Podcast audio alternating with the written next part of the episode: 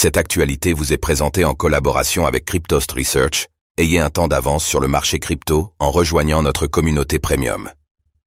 Binance lance un nouveau service de transfert instantané dans 9 pays d'Amérique latine. Le futur de Binance serait-il testé en Amérique latine? La plateforme propose un nouveau service de transfert instantané entre un compte sur sa plateforme et un compte bancaire externe, via Binance Pay. Qu'est-ce que cela change pour les utilisateurs?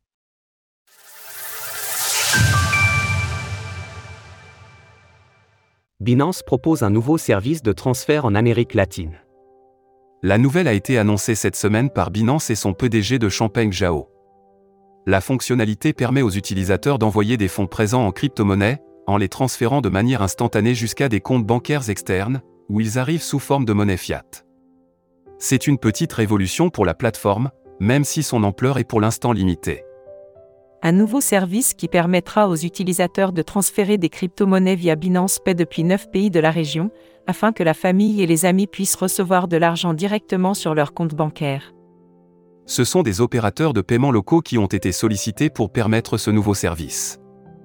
Les pays qui peuvent désormais l'utiliser sont la Colombie, le Honduras, le Guatemala, l'Argentine, le Costa Rica, le Paraguay, la République dominicaine, le Panama, ainsi que le Mexique. Cette première phase ne permet cependant d'envoyer des fonds que dans deux localités, la Colombie et l'Argentine. 10% de réduction sur vos frais avec le code SUL 98B.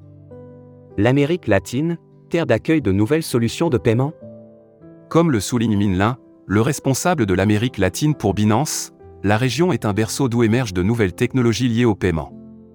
Binance renouvelle son engagement pour l'industrie crypto en Amérique latine, pour étendre les bénéfices offerts en termes d'inclusion financière, et pour développer de nouvelles manières d'utiliser les crypto-monnaies dans la vie quotidienne.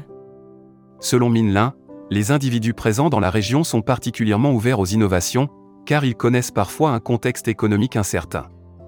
Une hyperinflation et un taux de bancarisation relativement bas sont souvent des réalités en Amérique latine.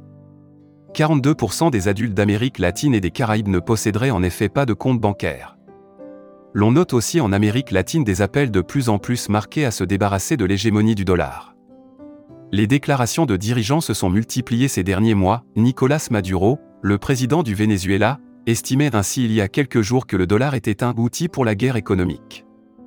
Le contexte de dédollarisation, et les enjeux politiques qui en découlent, amplifient donc le phénomène. Source Binance, communiqué. Retrouvez toutes les actualités crypto sur le site cryptost.fr.